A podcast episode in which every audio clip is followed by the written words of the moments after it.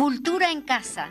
En Radio Fénix CX40 1330 AM. Un programa de cultura en un ámbito bien coloquial.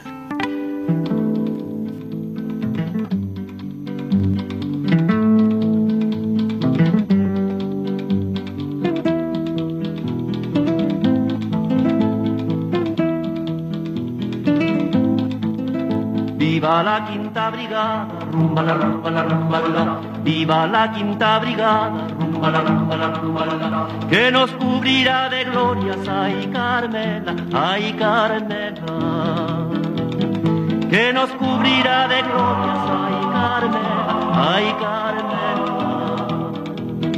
Luchamos contra los moros, rumba la rumba la rumba luchamos contra los moros, rumba la rumba mercenarios y fascistas, ay Carmela, ay Carmela.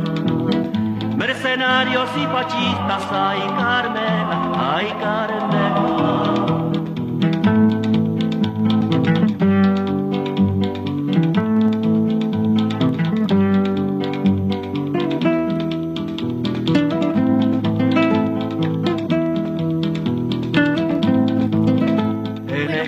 A todas y todos, los escuchas que están ahí del otro lado del micrófono. Hoy, en este día, me tocó estar solita. Bueno, solita no, porque está Fede ahí siempre, este, al firme. Y le mando un saludito a Eduardo que se le complicó para, para poder estar, para poder este, estar con toda la audiencia. Así que bueno, yo comencé ahí con esa música que si bien no está en el repertorio de, de Eduardo, que vamos a seguir con el repertorio luego.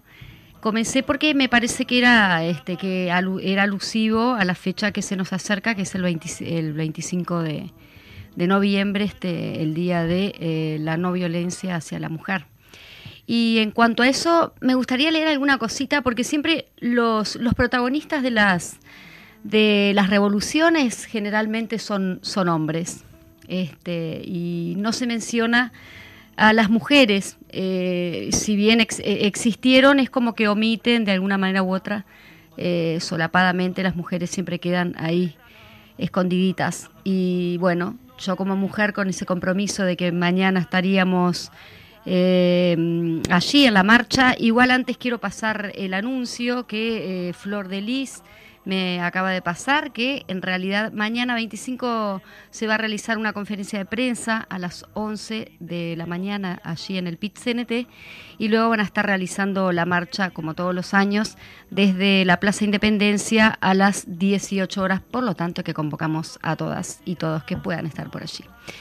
Bueno, a la que yo me quería referir es a Alexandra Colontay, eh, Alexandra Colontay, eh, bueno, es eh, una de las protagonistas de la revolución. por allí, Alejandra, les voy a leer un poquito. es una de las organizadoras del primer Congreso de las Mujeres Trabajadoras en el año 1918 de este congreso también surgió, eh, soy un poquito ahí para pronunciar, pero seno del eh, el Departamento de la Mujer, que es un, fue un, un organismo de participación activa de la mujer en distintos ámbitos. Eh, al terminar la revolución se convirtió en la mujer, la primera mujer, perdón, en asumir un puesto como ministra de la revolución de la historia de, la, de Rusia lideró el programa de maternidad que logró grandes avances en derechos para las mujeres y para las madres. Eh, ocho semanas de maternidad paga, servicio médico gratuito e instalaciones de lactancia. Fíjense que estamos hablando de 1917, es decir, es como muy, muy de avanzada, inclusive siendo una mujer. Un poquito eso quería empezar el programa compartiendo eso. Eh, lamento porque tengo la letra del celular muy chiquita y no lo pude este, agrandar la letra, así que bueno. Y bueno, estamos en el marco también del, del mes del libro, se han realizado varias actividades eh, con respecto a, la lectura, los libros. Bueno, sabemos que también estuvo allí la carpa eh, de la Intendencia con eh, la, la, feria del libro ¿no? de la Intendencia, que ya cerró, pero los diferentes departamentos están realizando también ferias del libro en diferentes lugares y en esta oportunidad quería compartir con ustedes este, la, la Feria del Libro de San Luis que la organiza este, la Liga de Fomento de allí de San Luis y quiero compartir esta entrevista con, con Fernanda Barbato, que es eh, una de las que organiza y es secretaria general de la Liga de Fomento. Hola Fernanda, ¿cómo estás? Hola, ¿cómo estás, Majo? Buenas tardes. Me voy a, me voy a poner el... Ah, ahora sí. ¿Cómo estás? Buenos días. Bien, bien. Sí, me dijiste que te daba un poquito... Buen día, buenas tardes. Buenos días, buenas tardes. Sí, me dijiste que te daba como un poquito de cosa salir al aire, pero esto, imagínate que ni siquiera estás acá en los estudios, así que tranqui. Contanos un poquito, porque yo sé y sé el laburo que está, que vienen realizando hace, hace algún tiempito, este, bastante, se diría pero ¿cómo movilizan con esto de eh, la Feria del Libro? ¿Cómo se moviliza ahí todo San Luis de las diferentes organizaciones sociales y cómo se involucran eh, en esta actividad? ¿Cómo la gente se, siente perteneciente ¿no? de esta actividad que van a realizar? Contanos un poquito. Sí, mira, eh, nosotros este año eh, propusimos realizar la segunda Feria del Libro del territorio dentro del municipio Floresta, que el municipio Floresta abarca desde el balneario Floresta hasta Jauri Viverri, es un municipio, un municipio grande. Y el año pasado se hizo la primera feria en Costa Azul, en la Plaza Sereni. Entonces este año propusimos hacerlo en, a la red de, bibliotecas que hay en el municipio, que somos nueve bibliotecas y bueno, y prestar nuestras instalaciones para organizar esta hermosa feria del libro. Entonces, está, a partir de ahí eh, empezamos a organizar y bueno, tenemos muchas actividades y colectivos trabajando juntos, más allá de la red de biblioteca, está el colectivo de discapacidad, está, bueno, la parte de, las bibliotecas de, también del CNT, tenemos también la, la coorganización de la Intendencia con lo que es la carpa, que, trae diferentes editoriales, ¿verdad?, para la venta de libros y escritores.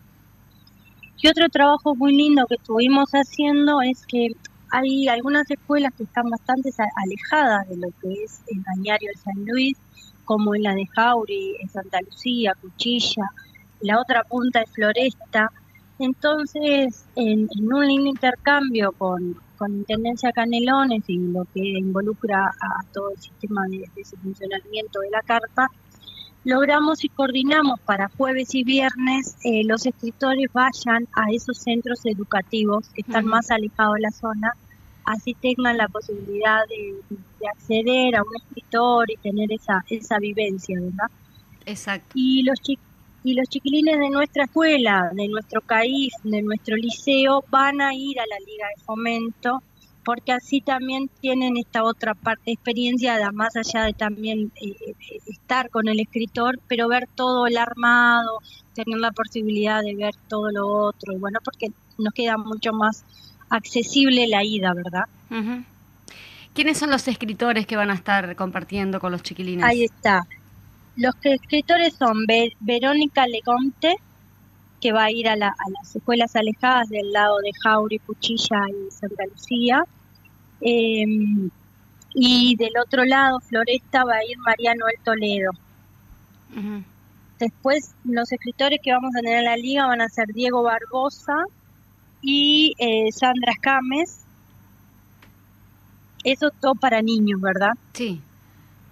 Después el jueves para adultos vamos a tener a Gerardo Lima, que es un escritor de acá de Araminda, con su libro Tronando, así que es bien, bien local. Y después el, el viernes, en realidad vamos a hacer la inauguración a, la, a partir de las 18.30, porque hay, hay fútbol, como todos sabemos, eso no, no, no, no desbalanceó un poco el, la, la, inauguración del viernes, pero bueno, quedamos para las 18.30. Después vamos a conversar con Marcos Carámbula. Y después va a venir eh, Jorge Chagas eh, presentando una novela de José Leandro Andrade, también en Gloria y Tormento, también es para adultos. Y terminamos con, con un espectáculo que se llama Entretejidos, que son eh, Gabriela Piña y Elvira con Dilac, que una ella, ellas son las dos de su autoría, pero una lee sus cuentos y la otra toca un tema y, y se complementan divinamente, es un espectáculo divino. Exacto. Y Sí, sí. decime. No, no, no, tranqui. Pensé que estaba. Viste Ah. lo que es la comunicación por teléfono, es complicado. No. A partir del sábado ya arrancamos con, con desayuno, donde va a estar Fabián Severo, que también es, es de la zona y tiene un trabajo precioso con un grupo de chiquilines de, en literatura. Y, y bueno, y él va a presentar em, palabras de un decidor y se va a acompañar con, con música ese, ese desayuno.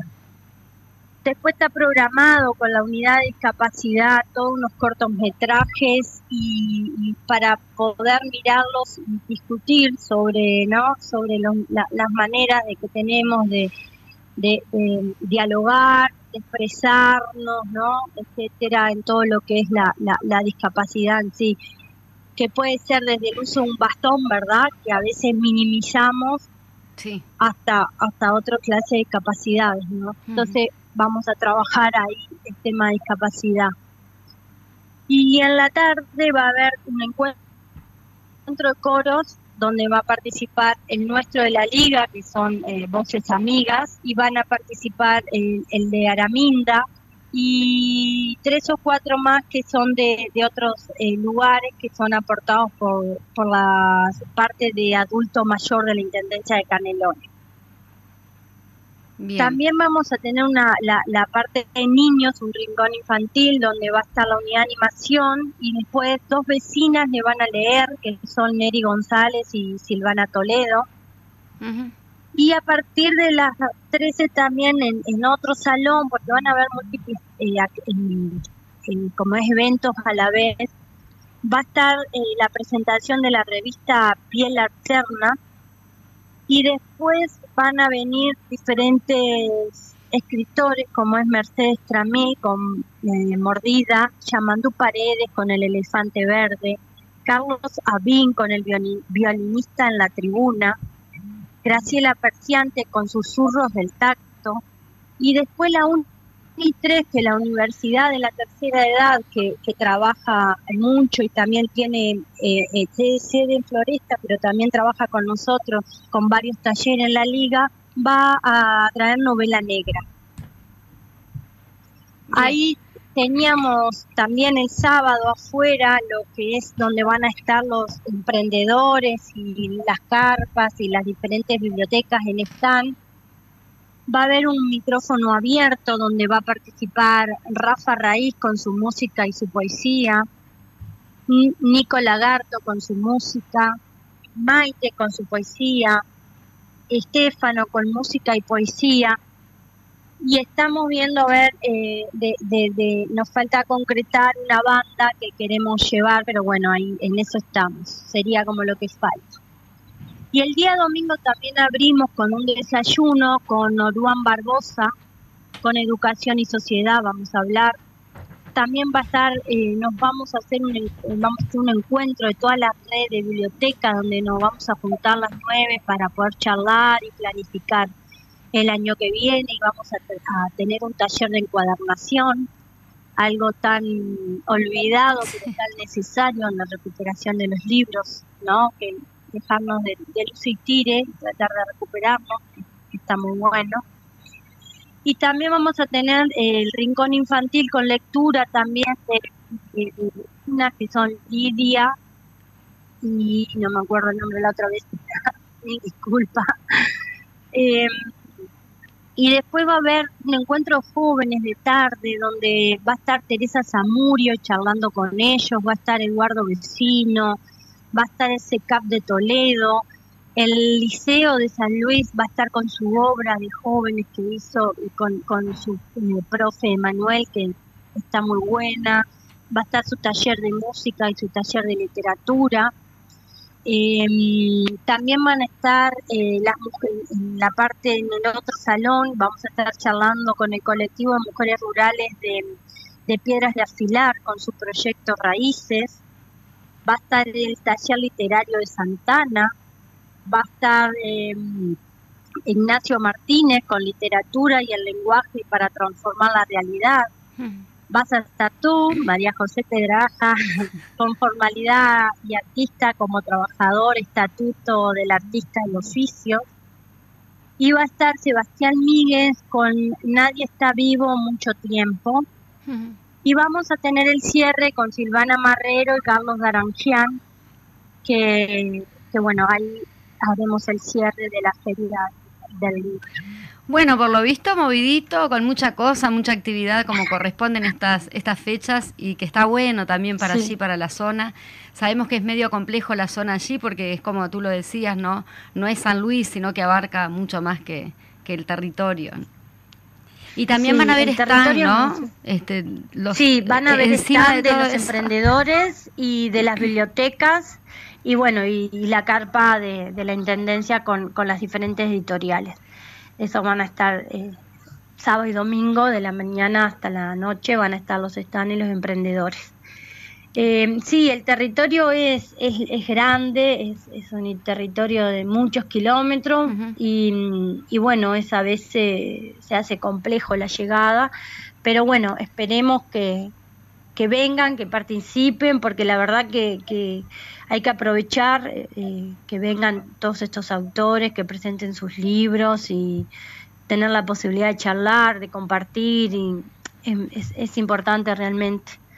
Muy bien, Fernanda, te agradezco mucho que hayas estado y, bueno, que sea muy productiva esa actividad de, este fin de semana, que también estaré por allí. Así que nada, gracias mm. por estar y estamos en contacto. Bueno, muchísimas gracias a ustedes eh, por esta posibilidad de, salir al aire para poder eh, mostrar lo, que estamos organizando, que a veces eh, la difusión es lo, complicado.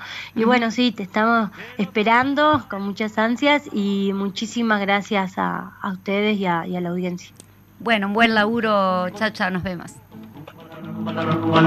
Luchamos contra los moros, mercenarios y fascistas, ay Carmela, ay Carmela.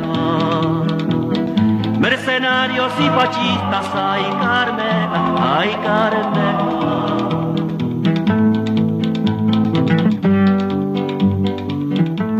Bien, por allí teníamos la entrevista aquí con Fernanda, ya vemos como mucho laburo. Acá ya tengo al invitado del día de hoy, que eh, siempre tratamos de tener una entrevista central y en este, en este sentido trajimos que yo pensé que no venía por el fútbol, dije, bueno pero muy, muy responsable él.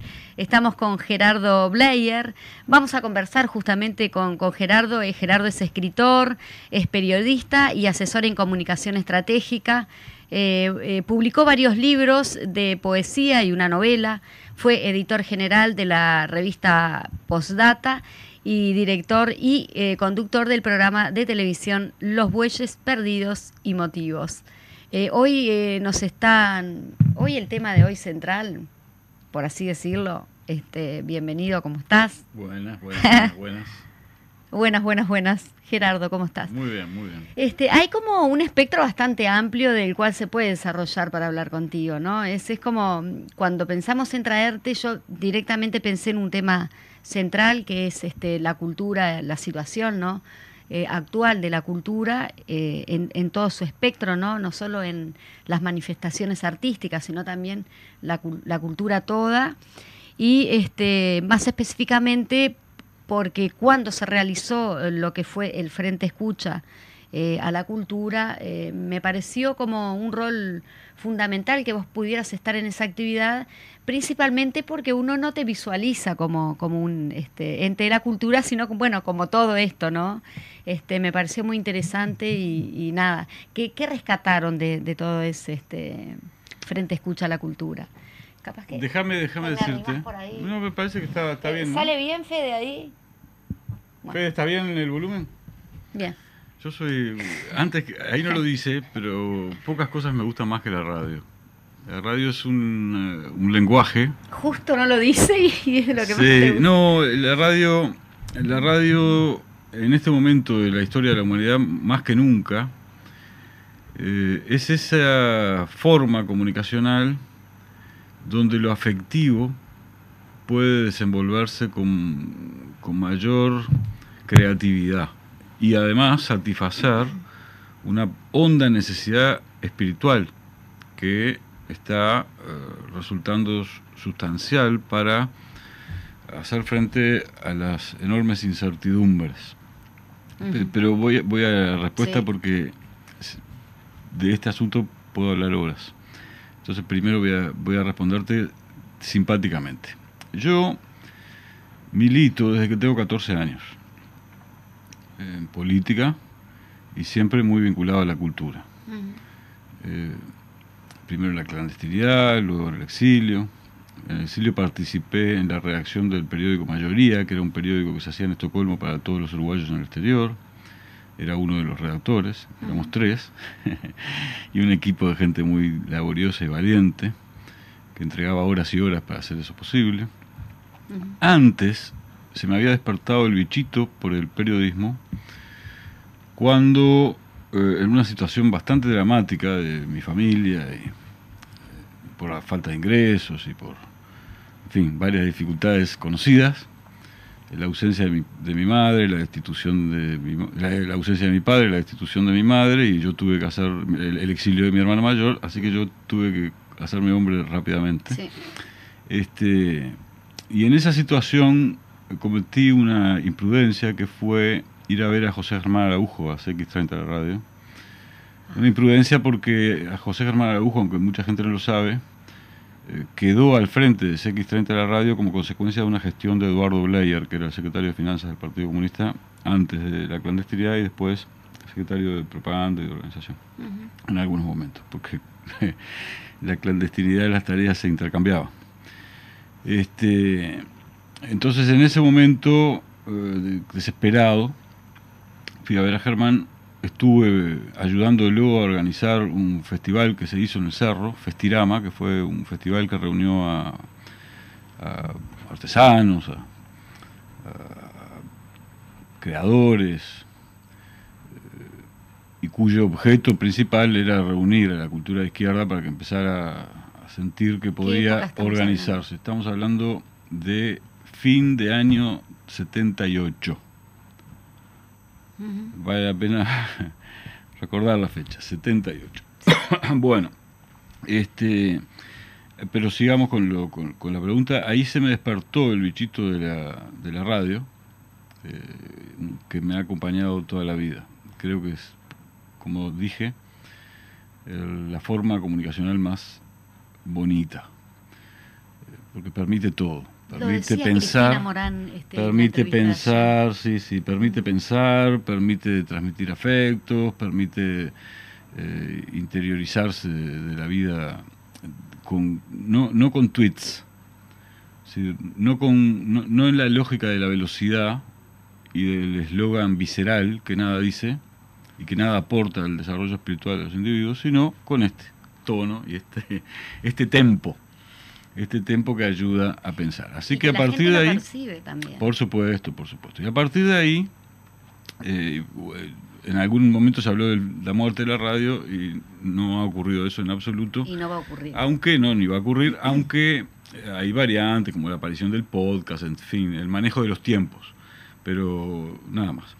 Eh, las historias de vida, las historias eh, y las investigaciones que nos ayudan a entender la complejidad este, son necesarias y la radio, eh, ¿sabes qué? Además, eh, me anticipo a algunas cosas que, que quizás hablemos más adelante, pero está ocurriendo un cambio monumental en la humanidad.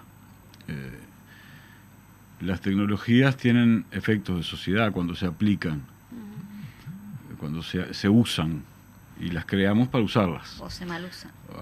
Eh, las tecnologías, los individuos las creamos para propiciar nuestro desarrollo.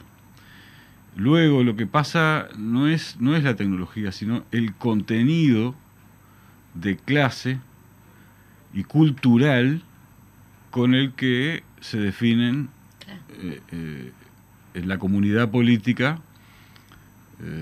y en las relaciones de poder las orientaciones.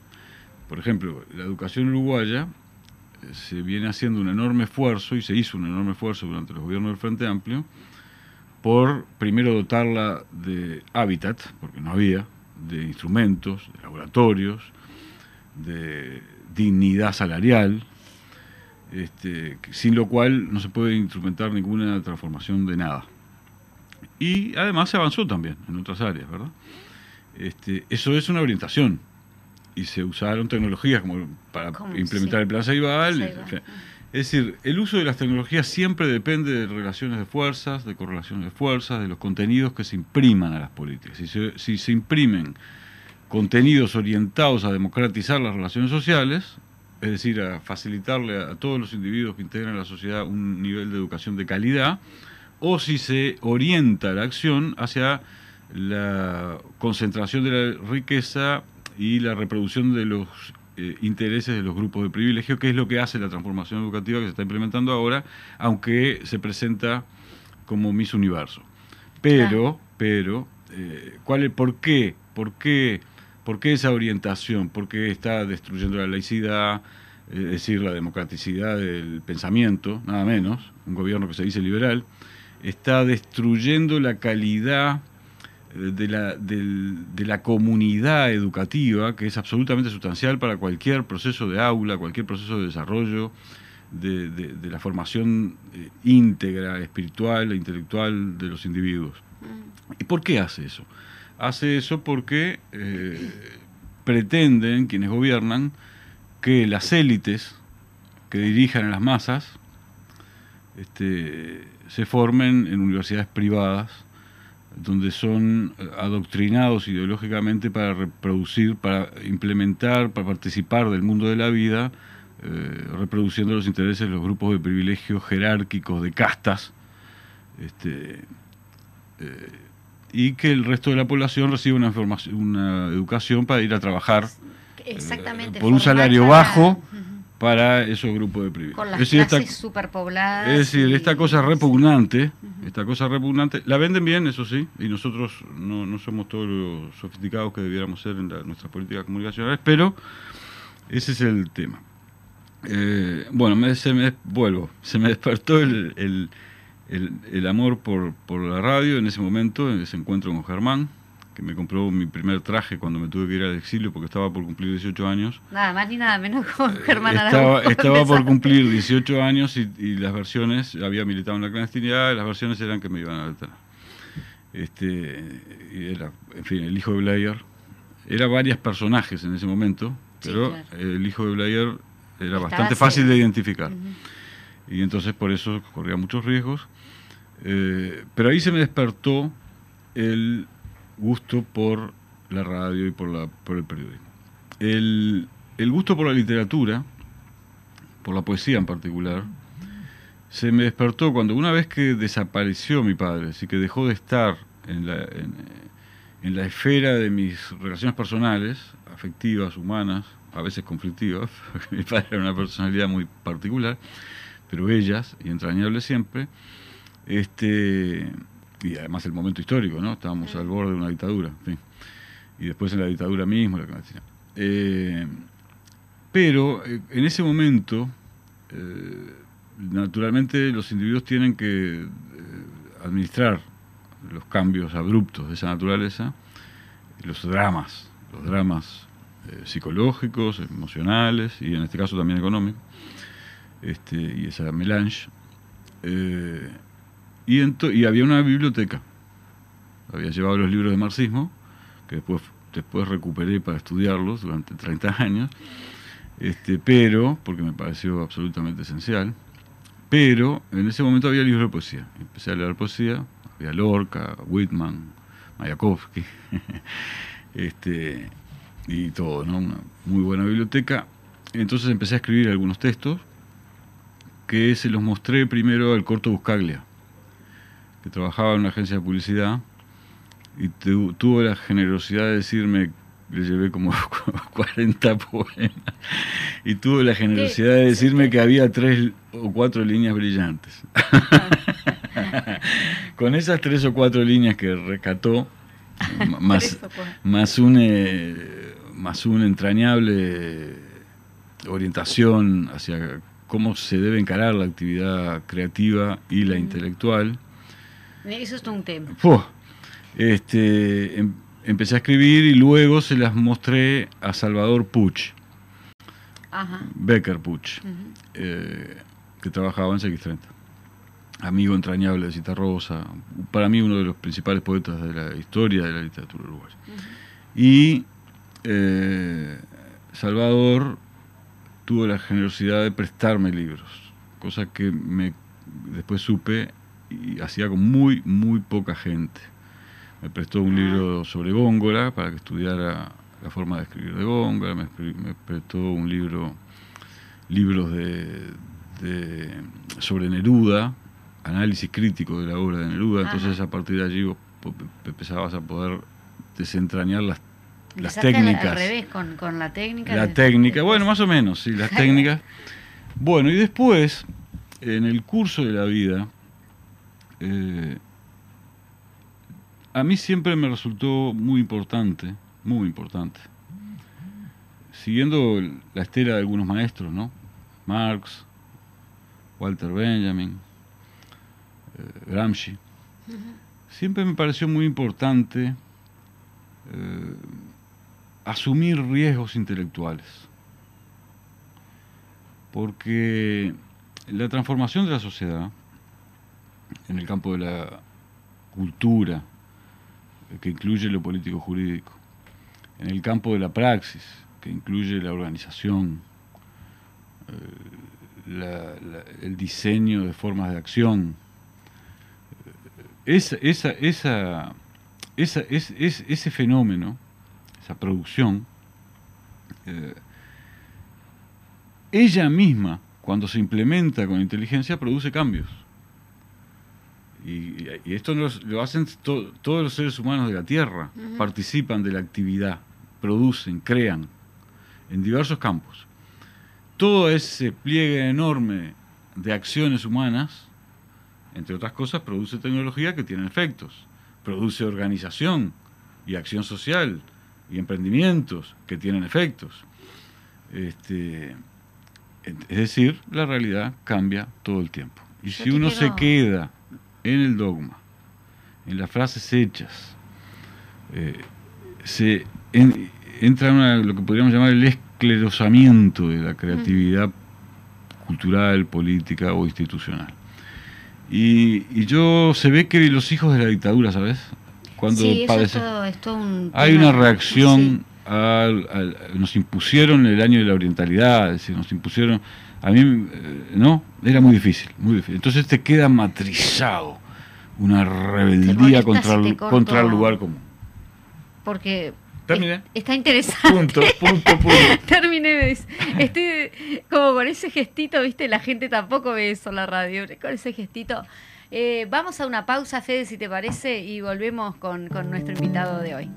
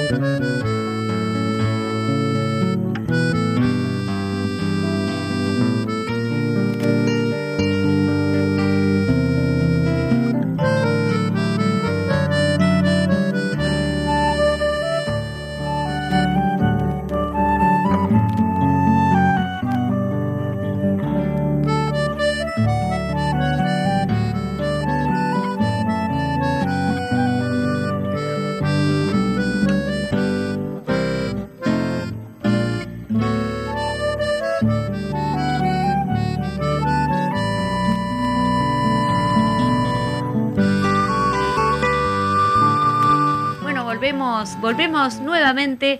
Eh, voy a pasar un avisito que, le va a gustar a mi compañero Eduardo Larbanois, que no está presente, pero seguimos con los homenajes. Este, y bueno, ahí a 45 años del dúo, la intendenta Carolina Cose entregó a Eduardo Larbanois y Marito Carrero la medalla de que los distingue como ciudadanos ilustres de Montevideo. El reconocimiento se concretó el sábado 19 de noviembre durante el espectáculo que el dúo brindó en el Antel Arena con motivo de cumplirse los 45 años de su trayectoria. Al aprobar la declaratoria, la intendenta destacó que estos artistas representan una expresión fundamental de la música nacional, de la que se convirtieron en eh, referentes por su calidad y eh, aceptación popular. Por allí habla. Y después hay una, una linda mm, como reseña ¿no? que está en el portal, los invitamos a que, a que accedan al portal de la Intendencia de Montevideo y allí hay como una reseña de eh, que explica un poquito cómo surge el dúo y, y bueno, y lo, lo, importante que también fueron para, para la historia de la cultura nacional. Bueno, ahora vuelvo con, con mi invitado. Seguimos. ¿En qué nos habíamos quedado? Voy a decirte simplemente que 45 años 45 años, de coherencia, consistencia y compromiso. Es absolutamente admirable sí. la historia de la Arbanoa Carrero. Y como me imagino que la Arbanoa, por su personalidad, debe hablar muy poco de él, eh, y mucho menos dejar que corran elogios, aprovecho que no está. y digo que es uno de los más, sí. son los dos, eh, de los más importantes referentes de la cultura en el sentido más profundo, no solo por haber tomado banderas que por diversas razones no podían desenvolver los olimareños, Alfredo, Biglietti, uh -huh. En fin, este, Marco Velázquez, Numa, que por diversas razones y no tantos. podían, de, y tantos, que no podían desarrollar ellos, este, eh, y, y tomarlo no solo con una enorme valentía y rigor creativo, técnico creativo, eh, sino también con eh, profesionalismo.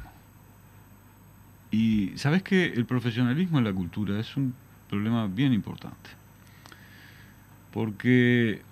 Eh, una cuestión importante. porque eh, la, te, la, tendencia a la privatización de la cultura, que estábamos hablando hace un rato de educación, eh, pasa lo mismo en la esfera de la sí. cultura, la tendencia a la privatización de la cultura produce obviamente concentraciones monopolistas que, que tienen capacidad de, de, influir decisivamente en, los, en, los, en los, las formas de consumir uh -huh.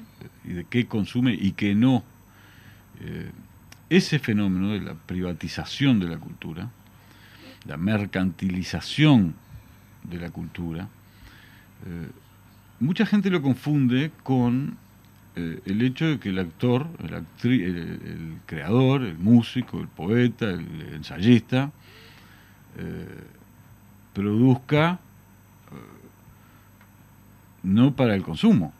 Y es un error que además no está en Marx, dicho sea de paso, porque hay, hay gente que lo, lo, usa, o que lo tenga que, recibir, que, fundamentarse en los subsidios del Estado. Este, no, a la privatización de la cultura se le responde como respondieron la Nueva Carrero, con profesionalismo, recorriendo el país, estando en todas las ferias, constancia, calidad del arte, sensibilidad.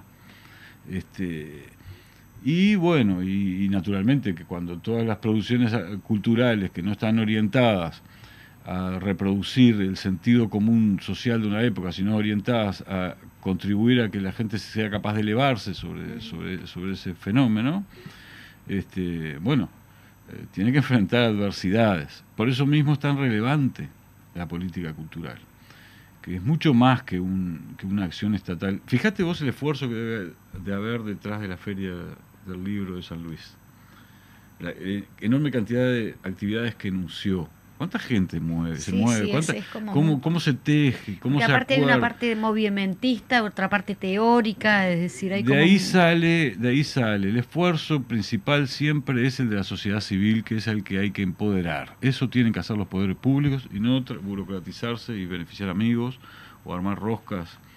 Este, o porque no es la respuesta al peor de los problemas, que es justamente el problema de la mercantilización, no solo de, la- de todas las esferas del mundo de la vida, de la salud, de la educación, de- del- del uso del agua. que es lo que de- está atacando este gobierno permanentemente y en diferentes Bueno, pues es este, que cuando, frentes, ¿no? cuando se gobierna para beneficiar pequeños grupos minoritarios de privilegio, eh, ¿cuál es la lógica?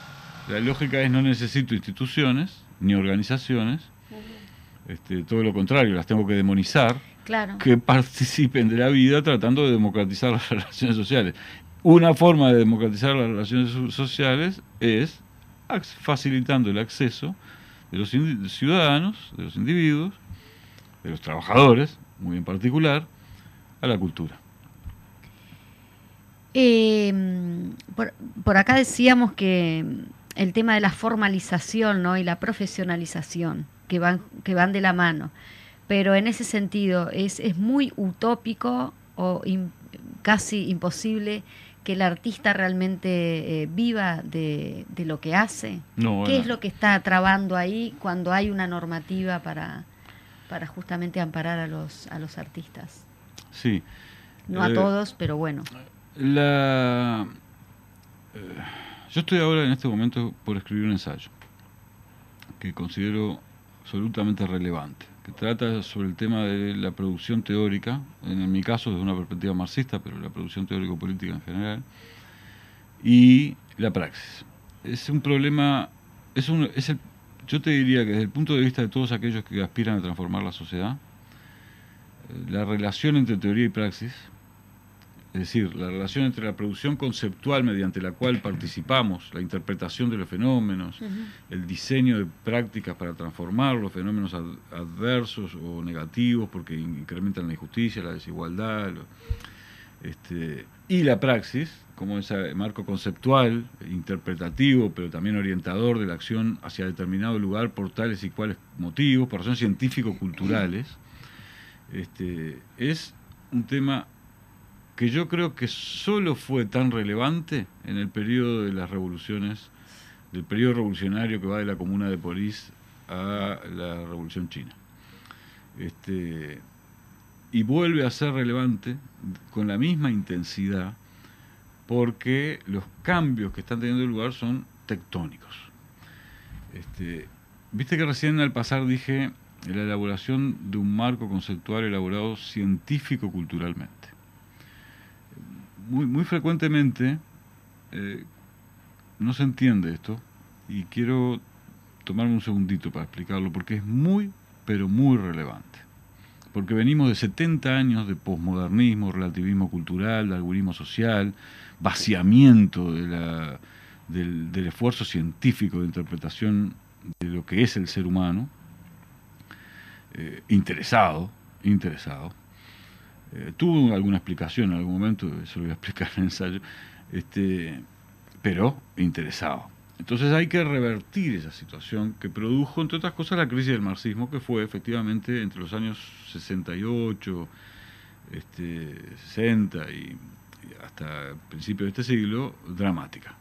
Este, entonces tú te encontrás con gente que presenta textos como que es marxista y, y no es marxista, porque lo que so- señala, por ejemplo, hay un hay todo uno- Decís que la, que la teoría está alejada de la práctica en este sentido. no solo de la cuando- práctica, sino de la ciencia. Ajá. Eh, Marx elaboró, lo que Marx elaboró es una teoría de la de la Igual te me estás yendo por las ramas. No, no, sí, sí, Con- pero esto es muy importante. Vas a ver que vuelvo. Dale. Una teoría de la evolución productivo-cultural de la humanidad. Eso es lo que Marx elaboró. Este, y, y vuelvo a, lo que te quería explicar. Que tiene un contenido científico el análisis de los fenómenos humanos. ¿Por qué? Porque somos seres biológicos, que tenemos necesidades y que además producimos valor. Somos la única especie que produce todo esto que está a nuestro alrededor. Sí. ¿Para qué? Para perfeccionar nuestras condiciones de existencia, para reproducirla primero y perfeccionar luego. Esa producción de valor, esa producción de valor, nos constituye, y en tanto que nos constituye, tiene una enorme significación y puede ser analizado científicamente, tanto el contenido biológico de nuestro ser original, como el resultado de nuestras prácticas, la forma de organización del trabajo, etcétera, etcétera. Hay otro componente, que es el componente cultural. Y entonces ahí sí vuelvo. Por eso digo científico-cultural. Hay un componente cultural que es mucho más difícil de interpretar. ¿Por qué? Porque entran ideas. ¿Quién vacía sobre el artista?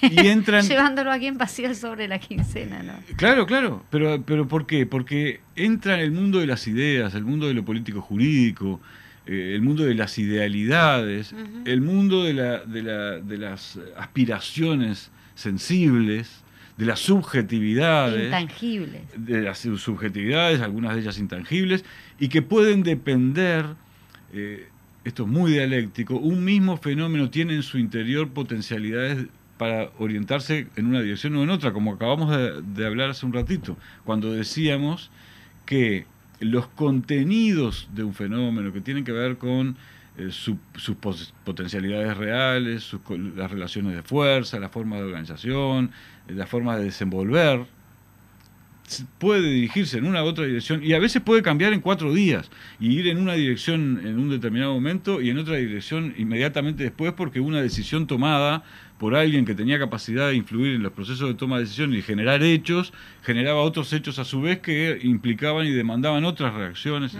Bueno, este tema es un tema absolutamente clave, absolutamente clave, y en particular para la izquierda, para la izquierda mundial porque la izquierda mundial tiene por primera vez en su historia la responsabilidad, porque tiene la posibilidad de dirigir al proceso de la civilización. No solo de participar de un esfuerzo como lo hizo en la, situación revolucionaria que se creó en torno a la Primera y la Segunda Guerra Mundial, para transformar radicalmente la sociedad, sino que tiene la responsabilidad de dirigir al proceso de la civilización, porque los élites que lo venían dirigiendo en los últimos siglos, están demostrando no disponer de la racionalidad suficiente para encontrar soluciones en beneficio de la humanidad. Actúa meramente en la reproducción inercial de las prácticas que consolidan sus intereses, es decir, en la inercialidad orgánica del sistema de producción capitalista que tiene, tiene lógicas y efectos y produce valor, lo hace bastante eficientemente, pero al mismo tiempo tiene, al mismo tiempo tiene, eh, provoca consecuencias gravísimas. Entonces la izquierda global, eh, además de regenerar el internacionalismo, mm. este, porque ya no hay soluciones nacionales, este, pocas veces la las hubo, pero, pero ahora decididamente no hay soluciones nacionales es algo, no sé, Estados Unidos, China, Rusia, Alemania, Francia, o sea, esos países que son súper desarrollados y que alguna capacidad todavía tienen de implementar políticas nacionales solamente nacionales. Y el Frente escucha. Eh, también tuvimos 15 años de gobierno en cuanto a la cultura. Hay que también hacer una, una autocrítica también para adentro qué pasó este, vamos, con el tema de la incidencia. Vamos de, la teoría a la práctica, ¿ves? Qué importante, vamos de la teoría a la práctica. Bien. Eh, en el diagnóstico de algunos errores que se cometieron durante el ejercicio de los gobiernos, que transformaron de modo radicalmente positivo al Uruguay porque democratizaron las relaciones sociales, mm. porque incrementaron el ingreso de los trabajadores, porque etcétera, etcétera, etcétera, este, se cometieron errores. Uno de los errores es un pecado bastante común a los burócratas a los tecnoburócratas. Un pecado bastante común a los tecnoburócratas, que no es que sean unos señores malos, ah. sino que puestos en la función, con determinadas posibilidades y determinadas limitaciones, suelen orientar su acción, eh, una parte dando respuesta a la funcionalidad para la que fueron puestos, porque si no pueden ser cambiados, y otra este, orientados a consolidar sus propias posiciones. En un mundo lleno de incertidumbres esto se acentúa. ¿Qué ocurre cuando eso pasa? Se alejan de la sociedad, porque las demandas de la sociedad, cuando se te abren la puerta de tu oficina, te complican.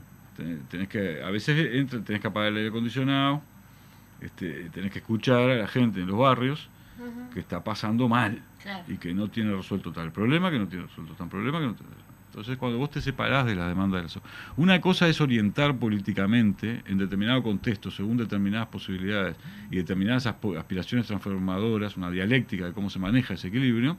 Una cosa es eso, y otra cosa es aislarte.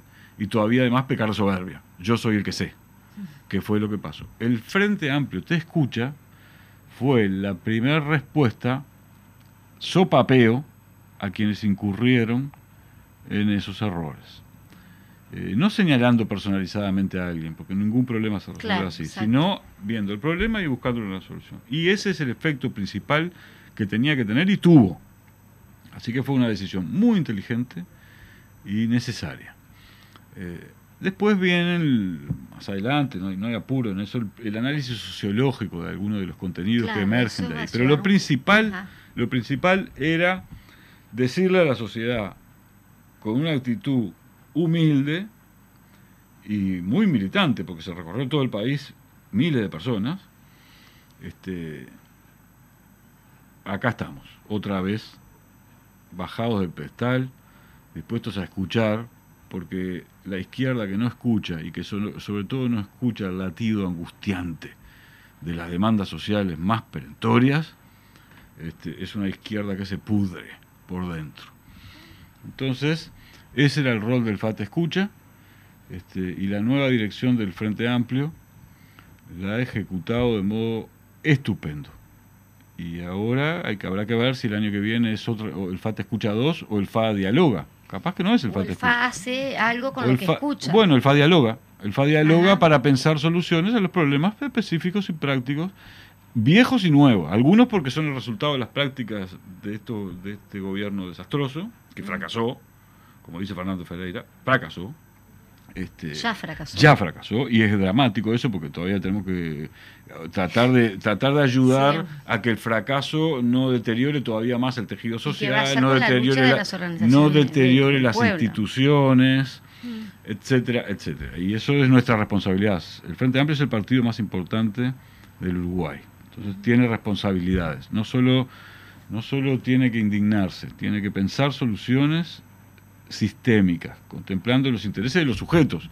Porque la izquierda uruguaya, entre otras cosas, es tan grande porque no representa solo el interés de los trabajadores, también representa el interés de todos aquellos que se dan cuenta que sin un proyecto nacional este, plural, policlasista, que incorpore sujetos de la clase media, los intelectuales, los productores, los mm. productores, este, empresarios, eh, aunque sabemos dónde están aquellos que desenvuelven acciones para evitar radical y violentamente que se desenvuelvan proyectos de democratización de la relación social. Esos son los enemigos. Esos. Son poquitos en general y hay que saber identificarlos muy bien y no generalizar todo, no, no.